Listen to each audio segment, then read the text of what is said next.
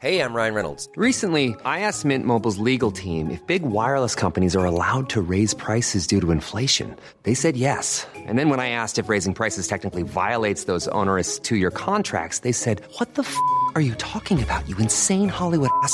So to recap, we're cutting the price of Mint Unlimited from $30 a month to just $15 a month. Give it a try at mintmobile.com slash switch. $45 upfront for three months plus taxes and fees. Promo rate for new customers for limited time. Unlimited more than 40 gigabytes per month. Slows. Full terms at mintmobile.com.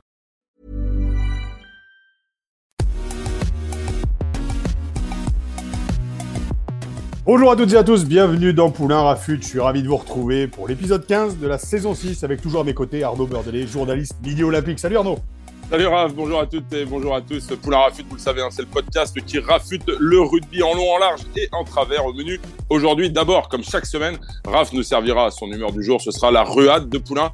Dans la deuxième partie, nous aurons la chance de recevoir le manager de la section paloise, Sébastien Piqueroni. Enfin, dans la troisième et dernière partie, place au débrief. Je vous rappelle que ce podcast est à retrouver sur toutes les bonnes plateformes d'écoute de Deezer à Spotify, en passant par Avas pardon, ou Apple Podcast. Surtout, abonnez-vous hein, pour ne rien rater de la saison. Alors, vous êtes prêts Poulain Rafut, saison 6, épisode 15. C'est parti.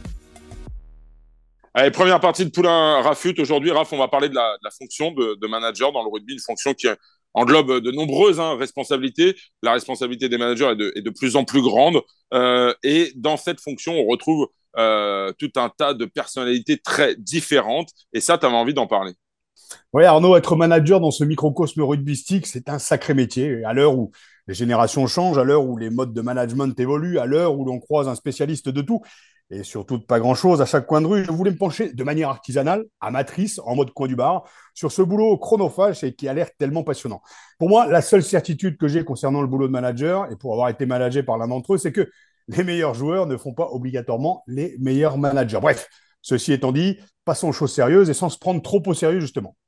Imaginez un microcosme à la fois fraternel, qui se dit familial, où les égaux fleurissent au fil des entraînements, au fil des matchs. Il y a la fougue des jeunes, l'expérience des anciens, il y a les ambitieux, il y a les introvertis, les naïfs, les caractériels, les branleurs, les extravertis, les taiseux. Il y a des vies de famille avec des divorces parfois, des naissances souvent. Il y a la pression inconsciente des parents, il y a des deuils à faire, des émotions à gérer tout le temps. Il y a aussi la manière dont chacun trouve sa place dans le groupe selon l'âge, la personnalité et la manière de gérer le succès, les blessures et la notoriété.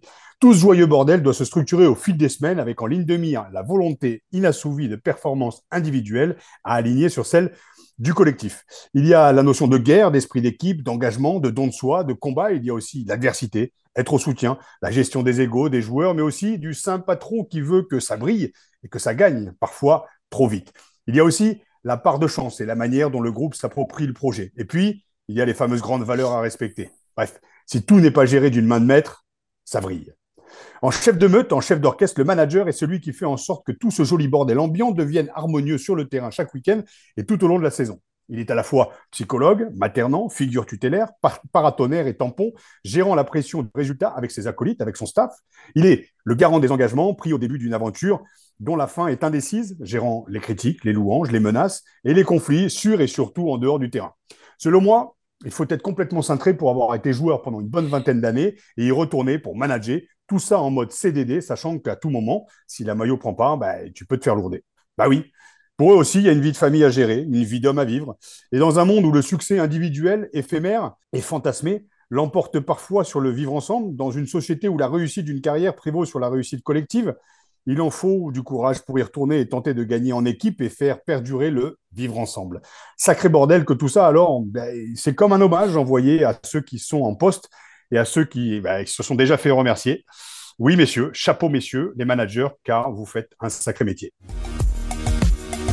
Allez, deuxième partie de Poulain Rafut. Raf, aujourd'hui, on a la chance d'accueillir le manager de la section euh, paloise, Sébastien Piccheroni. Un, manager pas forcément comme les autres, hein, dont on dit qu'il compte parmi euh, cette nouvelle génération de, techniciens. Et tu voulais en savoir plus, c'est bien ça, Raf Arnaud, le parcours de Sébastien Piccioni, moi, m'intrigue parce que, bah, comme on l'a dit, pour en avoir connu un, hein, les meilleurs joueurs ne sont pas forcément les meilleurs entraîneurs. Alors, salut Sébastien, merci d'avoir accepté l'invitation. Je vais te balancer, en fait, on avait enregistrement ce matin à 10h, il est 18h et on arrive enfin à enregistrer cette émission. Donc, c'est un peu délicat de te poser cette question. Est-ce que tu te considères comme un manager 3.0 Est-ce que ça te parle? Mais je pense pas parce que tu n'as pas réussi à te connecter ce matin, tu vois Salut Arnaud, salut Raph, euh, bonjour à tous. Non, j'ai bien noté qu'on avait rendez-vous aujourd'hui. Nous sommes bien aujourd'hui. Hein Donc, Absolument. je t'écoute. Allez, c'est parti. Eh ben, est-ce que tu te sens différent pour répondre à la, question de, de Raph? Est-ce que tu te sens différent euh, parce que tu n'as pas le même parcours que beaucoup d'autres managers, euh, Sébastien? Différent, euh, je ne sais pas. En tout cas, j'ai j'ai l'intuition de faire un métier différent, oui, de faire un métier particulier. Donc, forcément, ça doit amener des gens différents. Et, et j'imagine que chaque parcours est unique et particulier. Donc, en ce sens, je me sens différent, mais j'imagine comme chacun, chacun de mes collègues, tout simplement. Bon, avant de poursuivre vos, échanges, messieurs, je vous propose, Raph, que tu nous dresses euh, le portrait de, Sébastien Piqueroni façon Poulain Rafut. C'est maintenant.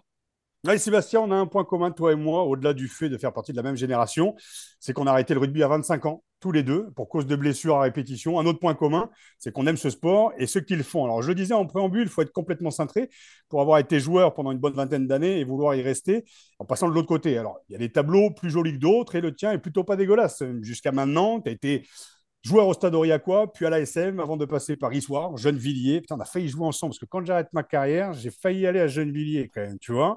Mais bon, trop blessé. Bref, puis tu es passé par le FCTT Rugby. Tu as géré le pôle espoir de Toulouse à partir de 2007, où tu as suivi la progression de jeunes pépites comme Sébastien Bézy, Jean-Marc Doussin, Guillaume Galland, Geoffrey Palis, Teddy Ribaren, Antoine Duplon, Florian Verriard ou encore Romain Tamac, pour ne citer que. Hein, on cite le haut du panier, mais tu as dû voir passer quand même beaucoup de gonzes. Ensuite, tu as entraîné les moins de 17, les moins de 19 pour devenir double champion du monde avec les moins de 20 ans en 2018 et 2019. Alors, si le rugby français se porte aussi bien aujourd'hui, c'est un peu beaucoup grâce à toi et ton staff et qui a révélé une génération en l'or. Alors, au-delà de la gestion d'une génération qu'on peut qualifier de dorée, comment on devient un manager de rugby dans le contexte actuel? Tu es depuis mai 2021 manager de la section paloise, arrivé dans un contexte délicat à un mois de la fin de saison. C'est cadeau. Moi, j'aimerais comprendre ta vision du métier des managers, car tu fais partie, selon moi, de la nouvelle génération qui n'est plus sur un management patriarcal avec des couilles du cœur en guise de motivation. Comment aujourd'hui on gère les égaux, comment on gère un groupe, comment on gère une nouvelle, une nouvelle génération, comme, euh, comme on le sait, les mentalités ont évolué, les joueurs aussi. Voilà, J'aimerais savoir un peu comment ça se passe pour toi de l'intérieur. On a le même âge à peu près, hein, tu as 45 piges, hein, c'est ça? Ouais, je crois que tu es 79, toi. 80. 80, ah, j'ai deux ans de plus, je suis bien plus mature. Euh. moi, je pense deux années, ça fait. On va te découvrir ça, j'aime bien.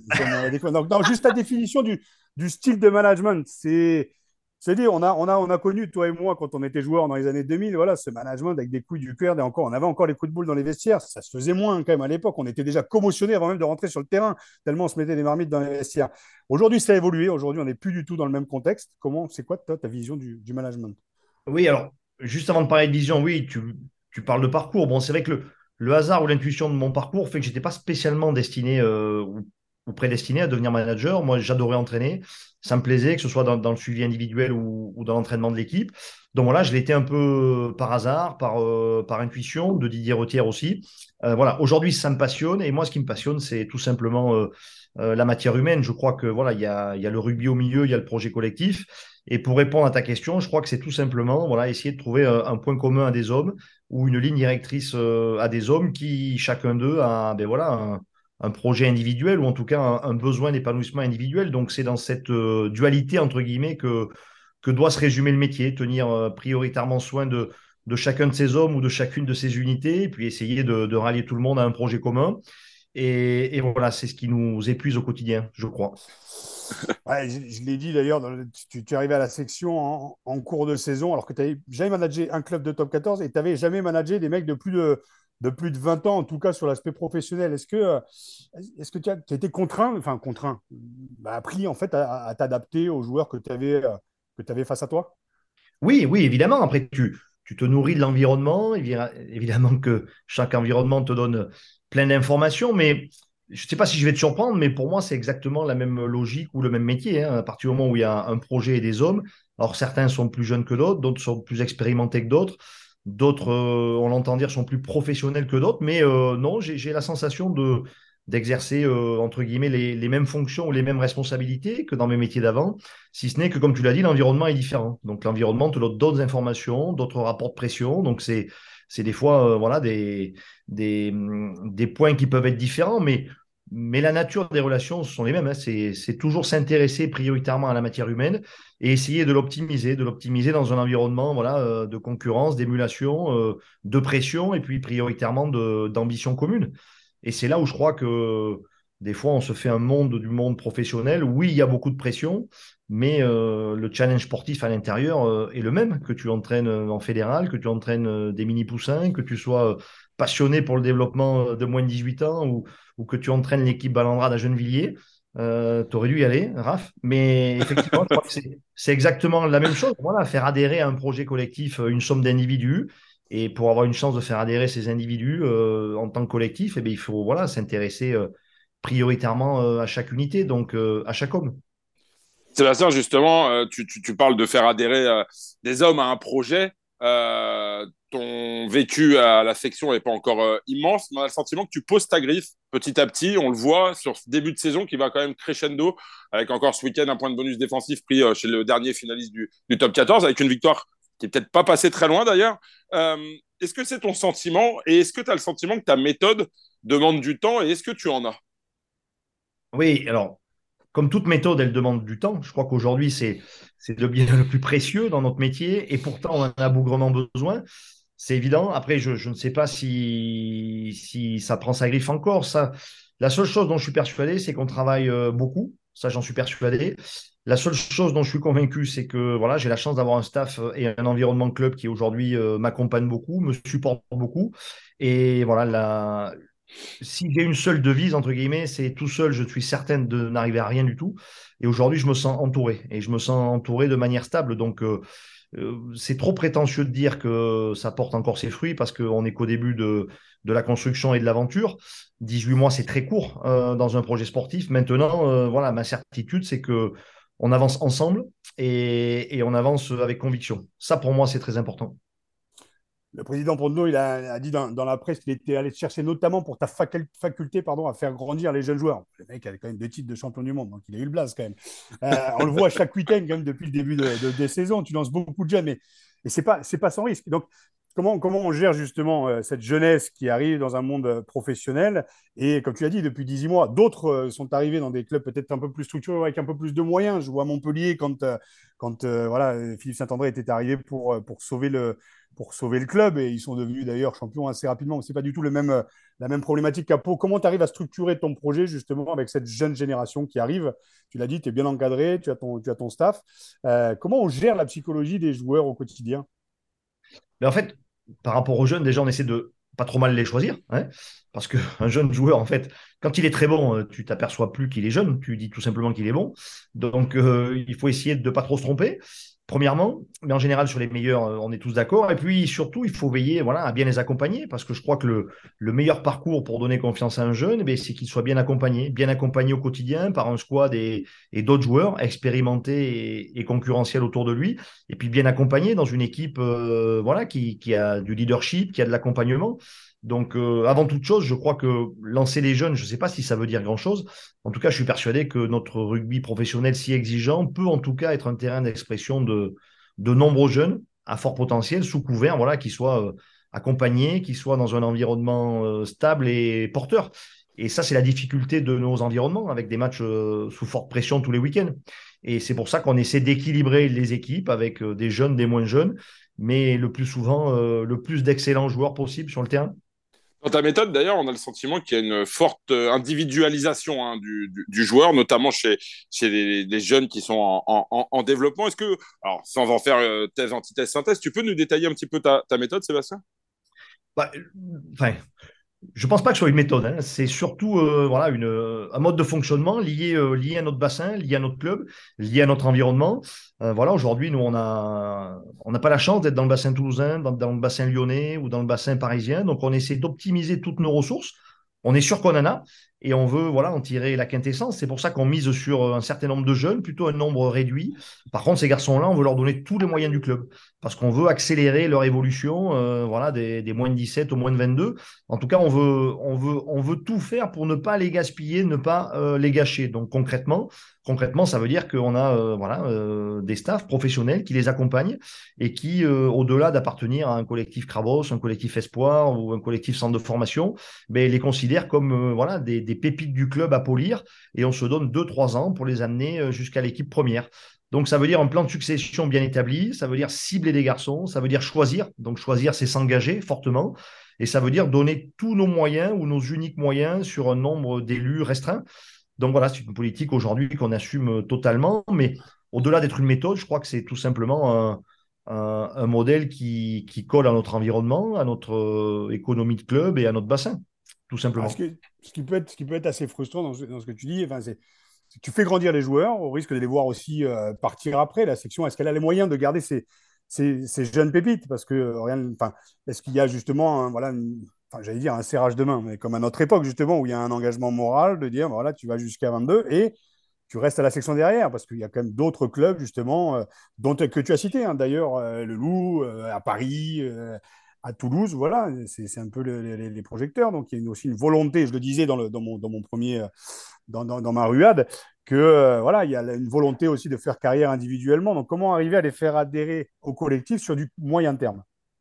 Mais Voilà ma question. elle était longue, hein, elle était longue, mais elle est là. Hein. Elle est, elle est longue, mais elle est très précise, et c'est pour ça que c'est pour ça que le projet de la section se veut, se veut puissant et, très puissant parce qu'il veut justement allier le court terme au long terme. Donc sur le court terme, c'est justement euh, attirer des jeunes joueurs à très fort potentiel, en leur, euh, non pas en leur promettant, mais en leur garantissant un environnement sur lequel ils peuvent mériter du temps de jeu, du temps de jeu qui va les accélérer, qui va les booster, qui va les développer.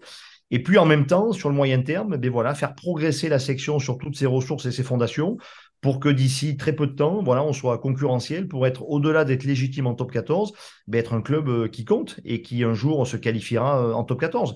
Donc c'est à nous d'avancer euh, sur ces deux dimensions et je crois que c'est toute la puissance du projet de la section à l'heure actuelle. Sébastien, quand on fonctionne avec un, avec un effectif comme, comme le tien, quand on travaille de cette façon, est-ce que on a besoin d'avoir finalement des, garanties de la part d'un président. On sait que euh, l'effectif de Pau n'est pas celui du Stade toulousain, ni celui euh, du Racing ou, de Montpellier. Euh, en gros, est-ce qu'on peut travailler sereinement ou est-ce qu'il y a le risque, comme dans n'importe quel club finalement, de se faire virer du jour au lendemain? Bon, le risque, oui, à partir du moment où tu fais ce métier, il existe. Après, je vais te dire peut-être quelque chose qui va te surprendre. Le risque, moi, m'a absolument jamais inquiété, tout simplement parce que pour l'instant, je me sens libre de faire ce métier euh, comme je l'entends. C'est pas spécialement un métier que j'ai choisi, que j'ai voulu faire, que j'ambitionnais, que je rêvais. Voilà, j'ai coutume de dire que j'étais très heureux avant. Je pense que je serai très heureux après quand je ferai autre chose. Par contre, voilà, j'ai envie de réussir quelque chose. Si je suis ici, c'est que voilà, j'ai eu, euh, je pense, une comment dire, un profond, euh, ça a matché profondément quand j'ai rencontré Pierre et Bernard ici sur le club. Et je pense qu'on s'est totalement aligné avec le directeur général et le président sur l'idée de construire quelque chose. Et c'est cette idée de défi, de construction, de challenge et de réussir un projet qui m'anime. Et, pour l'instant, euh, voilà, on est, on est aligné comme lors de notre première rencontre. Et c'est ça qui est excitant.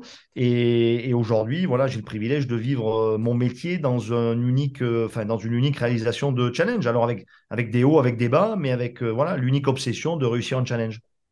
Tu parlais de, réussite, on va quand même revenir sur le, passé qui n'est pas si lointain, avec ces deux titres de champion du monde. On ne peut pas passer sous silence justement tous les jeunes joueurs que tu as eu entre les mains et qui font aujourd'hui le bonheur du 15 de France. Est-ce qu'il y a un peu de, de fierté de se dire qu'on a contribué quand même au, au renouveau du, rugby français. On l'a souvent dit ici, hein, on a bouffé une belle tartine de merde quand même. Et on attendait justement, on a attendu, on a espéré jusqu'à l'épuisement, on s'est dit jusqu'en 20. Et puis, et puis ces deux générations, coup sur coup, qui sont championnes du monde, il y a de la fierté euh, d'avoir contribué, de contribuer au renouveau du, rugby français quand même, parce qu'on sait que tout passe par l'équipe de France quand même, ou beaucoup. Ouais, je ne sais pas si c'est de la fierté. En tout cas, il y a énormément de chance et énormément de bons souvenirs d'avoir participer à cette aventure, mais je me sens comme l'un des participants uniquement. C'est vrai que très souvent, on, médiatise très peu les générations 97, 96, euh, qui, elles, avaient fini voilà, 9e, 4e au championnat du monde euh, avec d'autres collègues, mais en tout cas qui avaient, qui avaient aussi un talent fou. Et ils avaient peut-être eu voilà, un peu moins de chance, un parcours euh, peut-être un peu moins cohérent, peut-être un peu moins d'accompagnement tout court, un peu moins d'alignement club-fédération. En tout cas, voilà, je crois qu'il faut saluer aussi tout le travail qui a été fait par les clubs, par la fédération, par tous les encadrements, toute la synergie qui a été faite autour d'eux. Voilà, j'étais l'un des modestes acteurs. Euh, évidemment que ça me rend heureux d'avoir eu ces émotions-là, mais, mais voilà, je sais qu'il y a énormément de gens qui ont travaillé en amont que nous, voilà, euh, ça a souri pendant deux saisons et tu appelles ça les générations dorées. Mais je constate aujourd'hui en équipe de France, il y a aussi beaucoup de garçons, 96, euh, 97, même 95. Donc ça veut dire que tout simplement que le rugby français, il est riche. Et si on doit en tirer un unique enseignement, c'est soyons fiers de la richesse de notre rugby français. Et ce dont je suis fier, voilà, c'est d'avoir d'appartenir, enfin d'avoir appartenu et d'avoir été salarié d'une fédération, d'appartenir au rugby français qui enfante voilà des, fabuleux joueurs de rugby, tout simplement. Alors certaines générations ont eu des parcours euh, peut-être euh, un peu moins polis, un peu moins calibrés, un peu moins équilibrés. En tout cas, je suis persuadé que le rugby français est capable de former des joueurs qui un jour seront champions du monde et j'espère qu'ils seront champions du monde durablement euh, au plus haut niveau, non pas chez les moins de 20, mais chez les grands, tout simplement parce que notre formation française le mérite. Euh, justement, euh, puisqu'on Raph l'évoquait, tu as formé quand même ça, une, tripotée de joueurs en tout cas qui sont passés entre tes mains, Sébastien, qui évoluent aujourd'hui au, plus haut niveau. Est-ce que tu gardes beaucoup de contacts avec ces joueurs-là? Est-ce qu'on y a une, on a le sentiment, enfin pour en avoir discuté avec certains, il y a quand même un lien très fort qui, qui, vous unit, euh, notamment avec ce premier titre en 2018 et même avec ceux du, du, du, titre de 2019. J'en parlais il n'y a pas très longtemps avec Julien Delbuis. Il, il, s'est passé quand même quelque chose de très fort. Quel, quel lien vous gardez tous ensemble? Ah, ben des liens. Oui, on garde des liens évidemment très forts. L'avantage du top 14, c'est que tous les week-ends, tu es sur un terrain et tous les week-ends, tu en croises, avant match, après match. Ça, c'est très, très sympa. Et puis voilà, j'ai la chance d'en avoir dans mon environnement quotidien sur le club, à la section paloise. Donc, euh, évidemment, évidemment que c'est des liens forts, c'est des liens euh, euh, voilà, qui nous unissent, pas spécialement en se parlant souvent, mais des fois un regard, tu croises quelqu'un ou tu as forcément de l'affection pour ces garçons-là. Non, non, c'est évidemment des choses voilà, qui, qui, ont marqué notre parcours et, et qui resteront gravées très longtemps. Ça aide pour les recruter éventuellement? Ah, pas toujours. Pas toujours. Pas toujours. Mais non, mais en tout cas, c'est, c'est évident que, qu'on garde ces liens affectifs. Mais tu sais, après, euh, c'est pas le lien affectif qui fait qu'un joueur euh, souvent choisit un environnement. C'est, il faut que l'environnement colle. Il faut que l'environnement concurrentiel de poste, que le challenge sportif, euh, il faut que beaucoup, beaucoup, de choses collent. Et voilà. oui, puis il y a l'aspect financier, on va pas se mentir. Aussi. Évidemment, évidemment, l'aspect financier, et puis voilà, l'aspect aussi surtout d'honnêteté. Donc, avec beaucoup de garçons, euh, le plus important de notre relation, c'est de rester honnête. C'est le plus important. Le reste, euh, c'est que du rugby. Hein. Alors, Seb, pour être le plus honnête, quel est le mec le plus talentueux que tu as rencontré sur cette génération de 2018-2019 2020 Question piège. Eh oui, eh oui, eh oui. Bah, tu peux m'en citer trois si tu n'as pas envie d'en vexer un. Oh non, non, non, non. Je t'en citerai pas un. Sinon, le mec le plus talentueux et surréaliste, je te dirais, c'était mon intendant, Keke Musser, il se souviendra de moi. Lui, il était talentueux parce que totalement euh, improbable. Mais non, non, non c'est très difficile pour moi de te, de te sortir un garçon talentueux. Euh, pourquoi? Parce que je pense que beaucoup avaient du talent et puis je pense que certains l'ont révélé euh, voilà, vraiment à la hauteur de ce qu'ils avaient, d'autres un peu plus, d'autres un peu moins.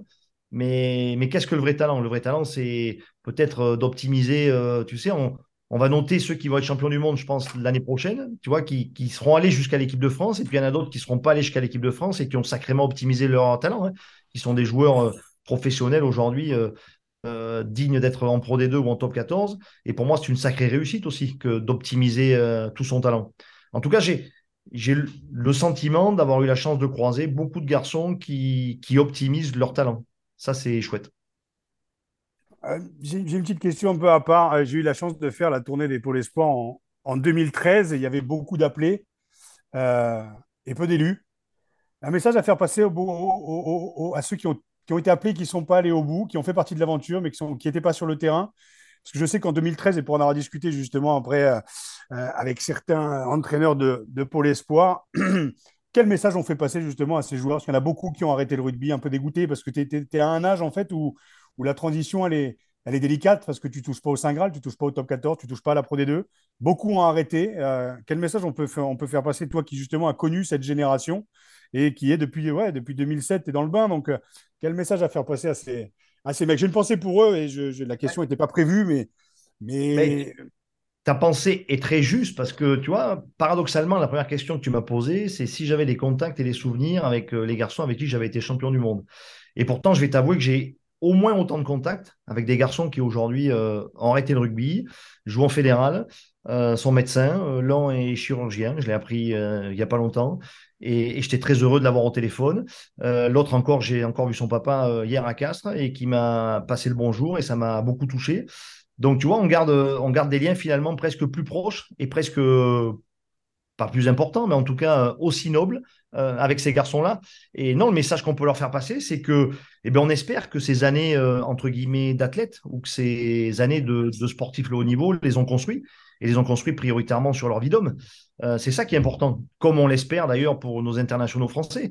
Euh, ceux qui vont être champions du monde, euh, je l'espère. J'en suis tellement convaincu que, que j'arrive presque à l'affirmer. Donc il faut, il faut être humble par rapport à ça. Mais en tout cas, j'espère que ceux qui, qui, qui, se dirigent vers amener la France champion du monde, mais voilà, seront, seront surtout heureux d'avoir eu ce parcours qui les a construits en tant qu'hommes, parce que la finalité de tout ça, elle est là, je pense. Pour conclure sur la, sur la section paloise, quels sont les, les, les objectifs aujourd'hui à, à moyen et long terme, on va parler de court terme parce que déjà à court terme, il y a eu cette victoire, cette, cette défaite à digérer déjà ce week-end. Je, je, pensais que vous alliez le faire, quoi. Merde. Tu, tu, tu... Ouais, mais. c'est pas passé loin. Mais c'est pas passé. Hein. Donc, le ouais, objectif de la, de la section à, à moyen et long terme, pouvoir s'installer durablement dans les, dans les six, pouvoir atteindre le Saint Graal. Euh, enfin, non, mais, nous, l'ambition, elle est claire. L'ambition, elle est de grandir, de grandir année après année, donc de grandir structurellement, d'avoir des fondations qui nous permettent d'être légitimes et légitimes durablement en top 14. Parce qu'aujourd'hui, tu observes comme moi que le top 14, euh, c'est une jeune qui grandit d'année en année, qui se densifie d'année en année. Donc nous, il faut qu'on soit beaucoup plus fort, beaucoup plus robuste, des fondations beaucoup plus solides pour y être légitime et durable d'année en année. Et puis voilà, dans l'idée de grandir, c'est faire mieux d'année en année et puis voilà, être faire partie du premier collectif qui arrivera euh, à qualifier le club de la section paloise dans le top 6 de top 14, parce que ce club a plusieurs fois été champion de France, c'est déjà qualifié en top 16, a déjà fait les finales. Mais voilà, depuis que le top 14 existe, euh, aujourd'hui, euh, le club a envie d'écrire une histoire et que le club arrive à se qualifier pour ce qui est aujourd'hui le robuste top 14. Tu auras, tu auras, tu, as franchi toutes les étapes en fait pour atteindre le top 14. Est-ce qu'il n'y a pas une volonté individuelle ou un rêve d'atteindre justement, le, de reprendre au niveau fédéral et pourquoi pas la, la, la grande équipe de France euh, un peu plus tard. Ah, tu veux que je t'avoue, euh, la volonté et mon rêve, c'est d'avoir du temps, voir grandir mes filles, m'occuper de ma ah, famille, grave, rénover grave. ma grange dans le Cantal. Donc oui, ouais. oui, j'ai un besoin d'avoir du temps et un jour de pouvoir le consacrer 100% euh, à ma famille. Tu as raison. Génial. Génial. bon, ça tombe bien, c'est un très joli, euh, très joli, euh, très jolie conclusion, euh, Sébastien. Moi, j'avais juste un dernier éclairage. Tu as travaillé dans la formation, tu travailles. La pression, elle est la même parce que j'imagine que quand on, on, on, forme des jeunes joueurs, on se met une pression aussi très forte personnellement pour la réussite de ces joueurs et de ces hommes, comme tu l'as souligné. Oui, mais tu parles de pression. Alors, oui, la pression de l'environnement extérieur, elle est, elle est décuplée, elle est intense, elle est multiple. Après, bon, Aujourd'hui, c'est voilà, ça fait partie du décor. Je euh, voilà, je, été prévenu, je le sais, euh, je vis avec, euh, je l'absorbe, euh, ça me pose pas de souci. Euh, par contre, je crois que ce qui est totalement similaire et, et le plus important de nos métiers, c'est la pression que l'on se met. quand tu fais ce métier, quand tu te diriges vers le haut niveau, c'est forcément que tu as une exigence extrême envers toi, envers les autres. Donc euh, la pression, je vais te dire modestement, c'est la même. Aujourd'hui, euh, voilà, quand tu es, quand, quand déterminé à donner le meilleur toi-même, euh, que tu t'adresses au pôle espoir à un jeune moins de 17 ans, que tu veux tout faire pour qu'il ait son bac avec mention et qu'il postule pour l'équipe de France des moins de 18 ans, finalement, c'est la même que la préparation du match de casse en top 14 hier. C'est juste un rapport d'exigence vis-à-vis de soi-même. Donc je pense que le plus important pour moi, c'est de te parler de la pression ressentie et de la pression individuelle, donc la la pression que je me mets moi-même euh, au quotidien. Et, et pour l'instant, j'ai l'impression que ça fait deux décennies que c'est la même. Et eh ben ça, voilà, encore une très belle fin. Raph, c'est pour toi le, le, mot de la fin. Ah, je t'aurais bien gardé une bonne, ouais, une bonne demi-heure de plus. Non, mais j'ai juste un mot à dire. En fait, ça pue l'humain et je suis pas déçu. Enfin, après, je connaissais euh, peu l'homme. Euh, mais voilà, le manager, ça, voilà, j'ai trouvé que le, le résumé que j'ai pu faire du métier de manager euh, sur ma ruade il y, a, y, a, y, a, un petit quart d'heure, ben, en fait, correspond tout à fait à, à ce que tu vis. Donc, euh, on ne s'est pas loupé justement pour représenter ce métier que d'avoir un mec comme euh, Seb Piccheroni et de dire que ouais, tu es quand même un mec qui est sur du 1.0, tu n'es pas sur du 3.0, tu n'es pas sur du digital. tu restes à l'ancienne et justement, c'est ce qui marche aussi. Non, de belles valeurs partagées et ravi de ce moment euh, passé avec toi, Seb. Vraiment. Merci à vous et, et, félicitations pour ta ruade. Franchement, chapeau. Merci beaucoup. Merci, messieurs. On va passer à la troisième partie de Poulain Raffut. Allez, troisième partie, Raph. Aujourd'hui, un petit coup de cœur pour une personnalité atypique dans le monde du, rugby. Il s'appelle Wally Salvant.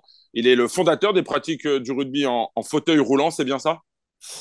Ouais, Arnaud, bah, c'est un coup de cœur. Oui, je m'étais, je m'étais promis engagé de, de, de, de, de mettre en avant son initiative parce que c'est du rugby à 7. C'est un rugby qui se pratique, comme tu l'as dit, en fauteuil, à la fois pour les valides et les non-valides.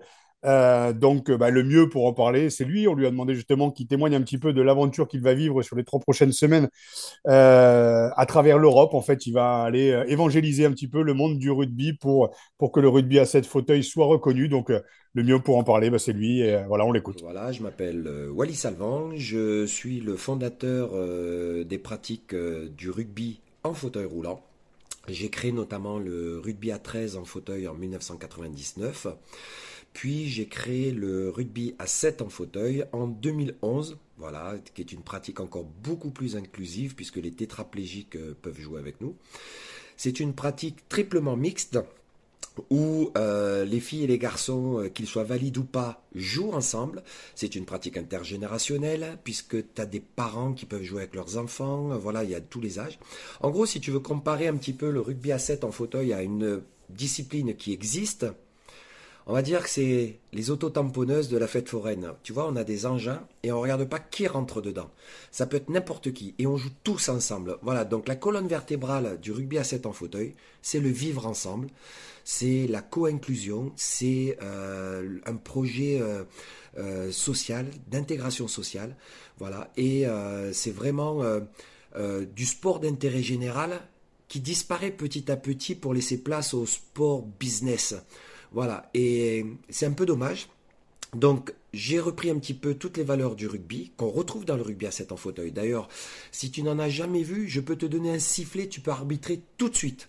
Les règles sont les mêmes. Tu fais un en avant qui ne profite pas, tu ordonnes une mêlée. Voilà, donc nous avons des mêlées poussées, nous avons des drops, même si tu amputé des deux jambes. Nous avons des vrais essais où on aplatit le ballon, on joue avec un ballon ovale, tout ce qui est devant le ballon est hors jeu, on fait des passes en arrière. Euh, c'est le même système que le rugby à 7, hein, on fait des mêlées à 3 contre 3. Donc voilà, tous les fondamentaux du rugby à 7 sont respectés, euh, toutes les valeurs du rugby sont présentes, voire même peut-être un peu plus. Donc voilà en, en gros euh, la petite présentation du rugby à 7 en fauteuil. Alors, Maintenant, mes projets.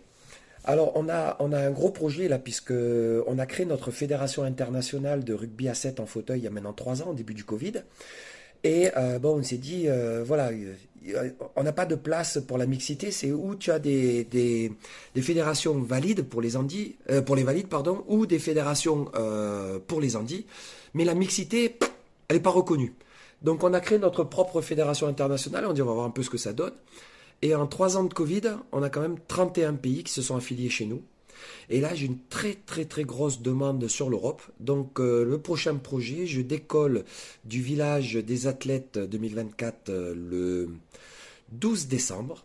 Voilà. Et je pars avec un fourgon et euh, je vais faire 12 000 kilomètres sur les routes d'Europe pour aller former le Luxembourg, l'Allemagne, la Hongrie, la Roumanie, la Bulgarie, la Géorgie, la Turquie, la Grèce, l'Italie, la Sardaigne, l'Espagne, Andorre, Portugal. Euh, vous allez voir, il y a un flash code sur, euh, sur euh, les réseaux sociaux. Vous allez pouvoir euh, me suivre. Je ferai mon retour sur Paris le 11 janvier. Le 11 janvier, le, le- le retour se fera au Rugby Club, voilà, euh, boulevard Haussmann. Et euh, donc voilà, j'espère que tu y seras. Et ça sera un plaisir de, de te montrer un petit peu toutes ces images. Raph, c'est quand même une, une chouette initiative. hein. Oui, c'est une chouette initiative. Et puis voilà, le rugby, il n'est pas que à 15, il n'est pas que à 7, il n'est pas que, à- que à 13, il est aussi euh, en fauteuil. Et ce que je trouve intéressant dans cette initiative, c'est que euh, bah, voilà, tu as, de tout. On l'a toujours dit, hein. il y a une race, c'est l'humain. Euh, peu importe la couleur, peu importe que tu sois en fauteuil, peu importe que tu sois valide ou non valide. Euh, je trouve que l'initiative était belle et il était bon de le, mettre en avant parce que, parce Wally le mérite et que il a envie de faire aussi sa Coupe du Monde aussi de, de rugby fauteuil. On lui souhaite en tout cas euh, un sacré voyage et un très bon voyage. Allez, Raph, puisque c'est bientôt les fêtes euh, de Noël, euh, je crois que tu voulais recommander un, ouvrage qui s'appelle Gueule de rugby. Il est magnifique. Ça fait quelques années qu'il fait le, bonheur de tous les amateurs de rugby. Euh, Est-ce que tu étais dedans déjà il y a quelques années? Non, je ne l'ai pas encore fait. C'est le troisième tome et c'est Jean-Pierre Pagès qui a l'initiative de cette, de cette formidable. Enfin, pour moi, c'est une œuvre d'art. C'est une œuvre d'art. C'est le troisième tome qui sort. D'ailleurs, Jean-Pierre va m'envoyer deux exemplaires qu'on va faire gagner ici dans Poulain à Fut. Je vous laisse regarder les images. Je vous laisse regarder justement quelques témoignages et puis euh, on revient pour en discuter deux secondes, Arnaud, si tu veux bien. Nous, on s'est pas aimé. hein. C'était, c'était une, une question d'ego. beaucoup, beaucoup. C'était, en fait, c'était une histoire d'ego, euh, surtout, et, et d'émotion. Euh, et j'ai envie de te dire, on s'aime maintenant quand on se revoit 20 ans après. C'est comme ça. J'ai, j'ai pas été un, un, grand joueur de rugby, mais j'étais un joueur correct. J'ai, j'ai, fait mes matchs de rugby, j'ai été sélectionné dans deux trois trucs, j'ai été champion de France de Pro D2, mais j'ai eu un frère qui a toujours fait mieux. T'as plus la grinta, t'as plus faim, et malgré le fait que tu sois ensemble, à part tes souvenirs, eh ben t'es, tu sors du monde, du, du monde professionnel parce que t'as malheureusement t'as plus ta place. Si tu parles comme ça de Boniface, de Mazo, de Codorniou, de Nadal, je signe. Et, euh, et c'est vrai que dans ma chambre, j'avais le poster de, de Cédric Soulette, euh, qui avait aussi euh, fait quelques apparitions avec, avec l'équipe de France. Et j'étais aussi fasciné et admiratif de ces plaquages Tony Truant. Euh, qui c'est que vous, dans le genre, qui c'est qui vous voulez tuer aujourd'hui? Parce que tout le monde criait tue-le, tue-le. Et moi, je me suis jamais rendu compte. Et on était lundi matin au café. Et, et là, les cousinets, les porcus, les bénettes et compagnie, faut les voir dans les yeux. Et le seul qui m'a salué vraiment fortement et correctement, Jean Okrenka, qui m'a dit bienvenue au, bienvenue au club. Moi j'ai regardé euh, Dédé Bertosa et je lui ai dit bon écoute André là maintenant, le ballon, à mardi on ne touche plus le ballon. Et à partir de là c'est parti euh, vraiment en live. Tous ceux qui ont joué avec moi euh, de cette époque, euh, je le dis avec émotion, je les considère comme des frères. Oui, j'adorerais redevenir anonyme. Oui, oui, vraiment. Ce que je trouve dommage,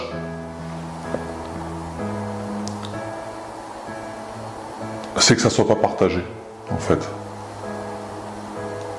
Parce que j'ai pas été le meilleur joueur, je te l'ai dit, et j'en suis convaincu. Mais qu'on ait une équipe et un collectif, et tout le monde devrait en, avoir un peu de lumière. Raph, magnifique euh, ouvrage. Franchement, euh, ça a de la gueule, pour reprendre un peu le, le titre de, de l'ouvrage. Bah Arnaud, tu, tu, on, on, on, le répète assez souvent ici aussi. Hein, on a vécu un peu le même rugby. Nous, ce qu'on a aimé, euh, c'est c'est les, les, histoires de les histoires de bus, les histoires de troisième mi-temps, les oui, les, les, grandes épopées sur le terrain, mais aussi en dehors. Et quand tu regardes la plupart des témoignages de, de, de gueule de rugby, tu te rends compte en fait avec beaucoup d'émotion qu'on vit tous la même chose, à la fois dans le rugby amateur et le rugby professionnel. C'est ces histoires d'hommes qu'on aime, c'est ces émotions.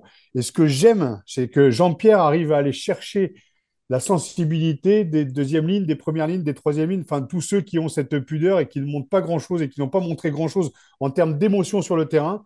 Et ben là, ça transpire d'humanité dans ce, dans ce projet et je voulais le mettre en avant. Et bien sûr, on fait gagner euh, deux ouvrages de gueule de rugby, le tome 3, et je suis très heureux de mettre en avant cette initiative.